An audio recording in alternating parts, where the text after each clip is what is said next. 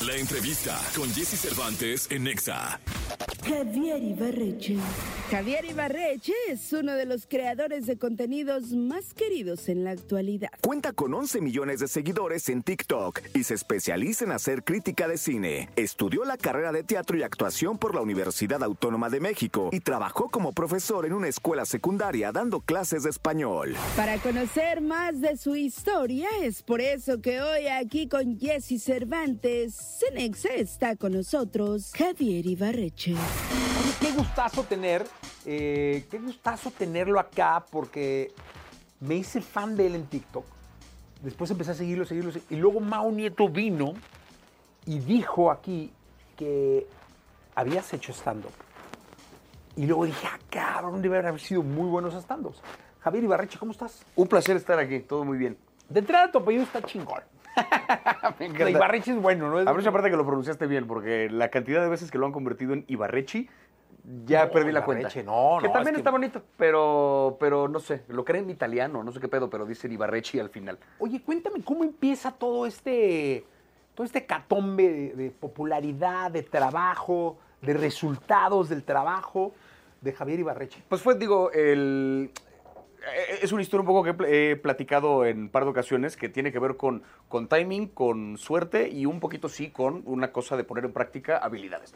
Pero básicamente fue eh, después de un año de pandemia, después de un año de encierro donde yo ya hacía stand-up, ya hacía teatro, pero pues no pude hacer ninguna de las dos cosas porque cerró absolutamente todo. ¿Eres actor? Soy actor de teatro. O sea, yo me formé como actor de teatro. ¿En dónde? En la UNAM, en la Facultad de Filosofía y Letras de la UNAM. Ok. Sí, sí, sí. Sigo Pacheco después de la pinche pero este, este, pero me formé como actor de, de teatro, eventualmente empecé a hacer stand-up también, y después de un año de encierro donde no pude hacer ni teatro, ni stand-up, ni nada, empiezo a grabar videos por puro ocio. Abrí un canal de YouTube que tenía ganas como de, como de cultivar, haciendo videoensayos sobre películas, pero tenía ahí tres suscriptores, este, dos views por video, y era como mi proyecto así de, ay, esto es mío de cariño nada más. Pero de repente empiezo a hacer videos en TikTok, ahí sí, completamente por aburrimiento, por ocio, y empiezan de repente a volverse virales. Tuve unos videos que de repente, teniendo yo tres seguidores, los videos alcanzaban cientos de miles de views, cosa que a mí me sacó de onda porque dije, esto tiene que ser un glitch del sistema, esto no puede ser real, pero viendo que los números eran reales, me puse a hacer más y más y más videos sobre películas, y los números crecían, crecían los seguidores, crecían los views, y eventualmente empezó a caer el trabajo. Entonces me empiezan a convocar de plataformas de streaming, me empiezan a convocar de estudios de cine, de distribuidoras, para que vaya a premieres, para que entreviste gente.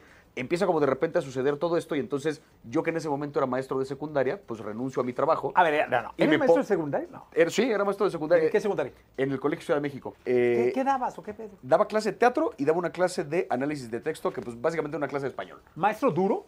Ah, era yo. Barbón. Era un barcazo, sí, sí, sí.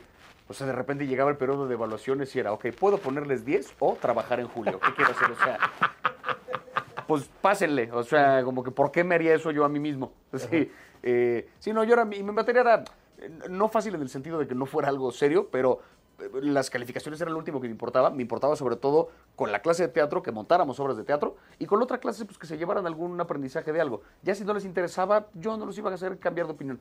Hacía lo posible por convertir a algunos hacia el que te guste la literatura, pero va, hay casos un poco imposibles. Oye, Javier, yo hablo muy rápido. O sea, yo creo que soy un güey que en radio habla muy rápido. De hecho, muchos de mis conflictos con algunos jefes fue, güey, es que hablas muy rápido, no se te entiende. Muchos de mis conflictos con algunas menciones, no, es que le dices muy rápido. Y he trabajado mucho el, el- el darle, no, mam, tú hablas rapidísimo. Y me cuesta cabrón". un trabajo, o sea, cuando lo hago consciente puedo tratar de bajarle un poco la velocidad, pero mi default es con esa prisa. Toda la vida lo ha sido. En la carrera de, en la carrera de teatro, justo eh, buena parte de lo que me decían, lo recuerdo muy claramente en un ejercicio, eran, este, creo que obras cortas de Tennessee Williams o no sé qué estábamos haciendo. Y entonces, en una obra donde terminando me dijeron, el personaje está muy bien, está bien construido, la intención está, bájale a la velocidad. O sea, no hay prisa. La obra puede durar 10 minutos, no dos. No hay pedo. Pero después en TikTok resultó ser una ventaja porque como al principio tenía un minuto de tiempo para poder hablar de la película, en un minuto te decía de qué se trata, por qué vale la pena, quiénes actuaban, todo en cosa de nada, por la velocidad. Y te voy a decir una cosa, sí tuvo mucho que ver porque yo fui de los que me enganché con, bueno, por ejemplo, yo vi Succession por ti. Uf. Este, y temporada y temporada lo fuiste narrando. Y hablabas tan rápido que me regresaba para ver bien qué pedo, porque luego te me Sí. ibas. a ver, Le regresaba y, ah, no, mira, este pedo va a pasar. Creo que tiene la ventaja de que lo enganches a uno y ve uno varias veces el video para poder Lo- captar el se ve varias ¿no? veces y eh, procuro también hacer como una... Hay un elemento ahí como de storytelling, ¿no? De una narrativa dentro del video. Sí, muy que cabrón. trato de hacer como una cadena de, de eventos y ya te conté de lo que trata la película, pero ahora vamos a hablar del por qué vale la pena verla, qué valores tiene, pero trato de irlos encadenando como en un orden lógico que me permita como hilar de principio a fin del video y entonces si ya empezaste a verlo, lo vas a terminar de ver. Que es un poco lo que hago también con mis chistes luego a la hora de, de hacer stand-up, que es, a pesar de que un chiste a lo ¿Sigues mejor... haciendo stand-up? Sigo haciendo stand-up todavía. De hecho, hace apenas un par de meses estrené mi especial en YouTube. Este, Ah, acabo de subirlo hace poquito, se llama Literal, que tiene que ver con un chiste que, eh, que empecé a probar dando clase, de hecho, explicando el uso de la palabra literal. Y justo los chistes, eh, tú lo ves en el especial, no necesariamente tienen que ver uno con el otro, pero trato de encontrarle como una, como una transición más o menos orgánica. De terminé de hablarte de mi vida de maestro y ahora te voy a hablar de un torneo de ajedrez. Pues voy a hacer como una, ay, como una, eh, una, una relación ahí que parece medio sacada de la nada, pero que trato de hilarlo para que se- sea una misma línea, ¿no? El especial completo. Oye, cuéntame algo. Este asunto de ser un boom digital eh, implica muchísimo trabajo porque yo siempre he dicho que, que toda la gente que detona digitalmente, llámese cual- como se llame la plataforma, tiene detrás mucho trabajo, la gran mayoría, ¿no? Es decir, tus videos me imagino que no es llegar y grabarlos. Sí, no, no, hay un, hay un guion que yo guion no escribo. y todo sí, este sí, rollo. sí. Pero luego viene, casi siempre viene la seducción. La dulce seducción de los medios convencionales. Estos que dicen, no mames, tiene un chingo de gente en TikTok. Me lo traigo. Seguro va a ser un madrazo también acá. ¿Cómo vas? ¿Cómo, cómo, cómo ha sido esa seducción? ¿Ha habido o no ha habido? Yo sé que sí ha habido, yo sé que la has probado, pero tú cómo te has sentido. Justo creo que hay un... Creo que mientras sean claros los términos y mientras sepas exactamente el qué le estás ofreciendo tú al medio, pero qué te ofrece el medio a ti, es un trato que puede valer la pena.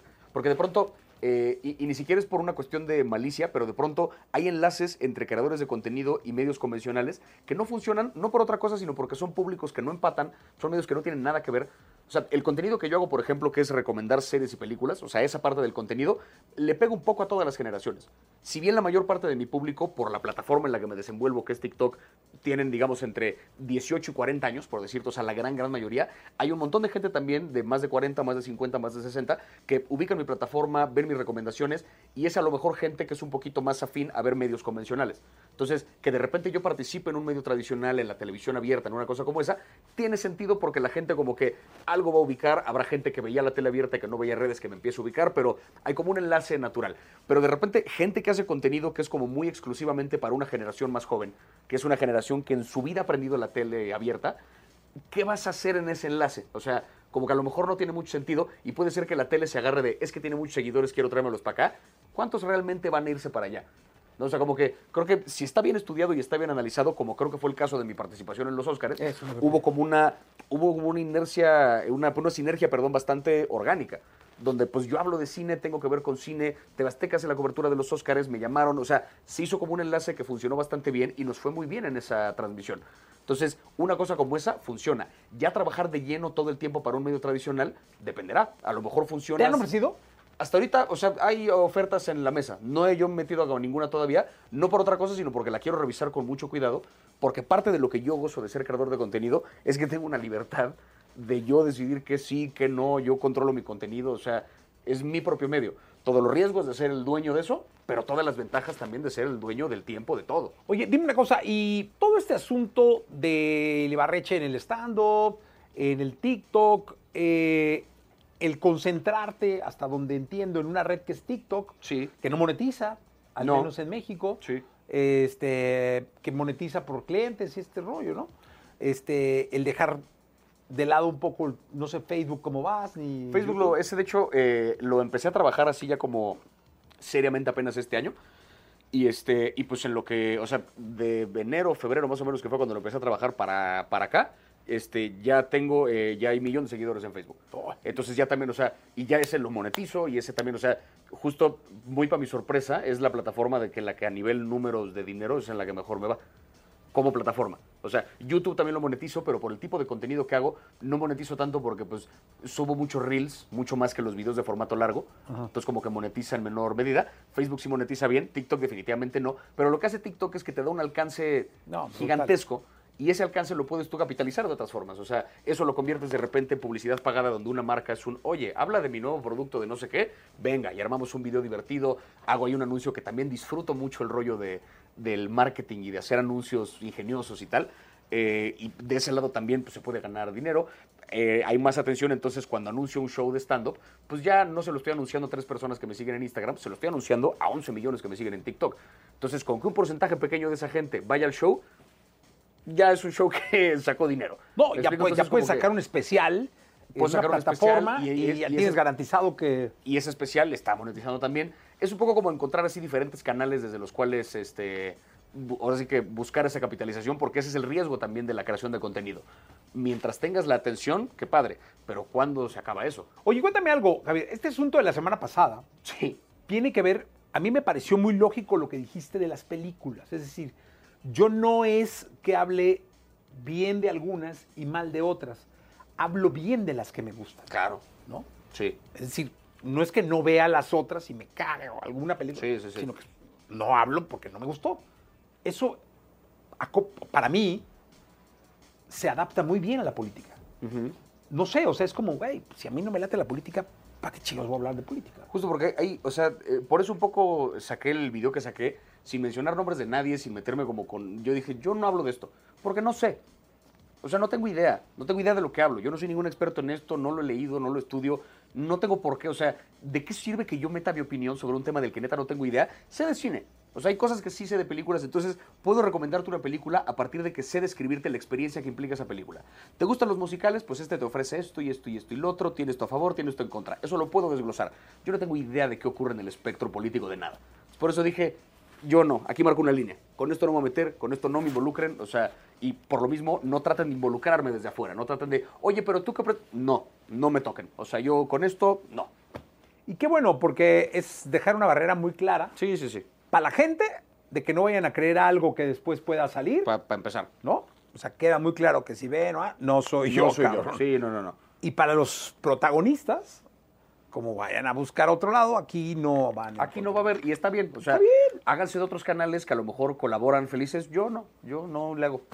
Sí, sí, sí. Oye, gracias por estar acá. al contrario, Bien, Javier. mi hermano, Gracias muchísimas gracias. acá. Al contrario, gracias por la invitación.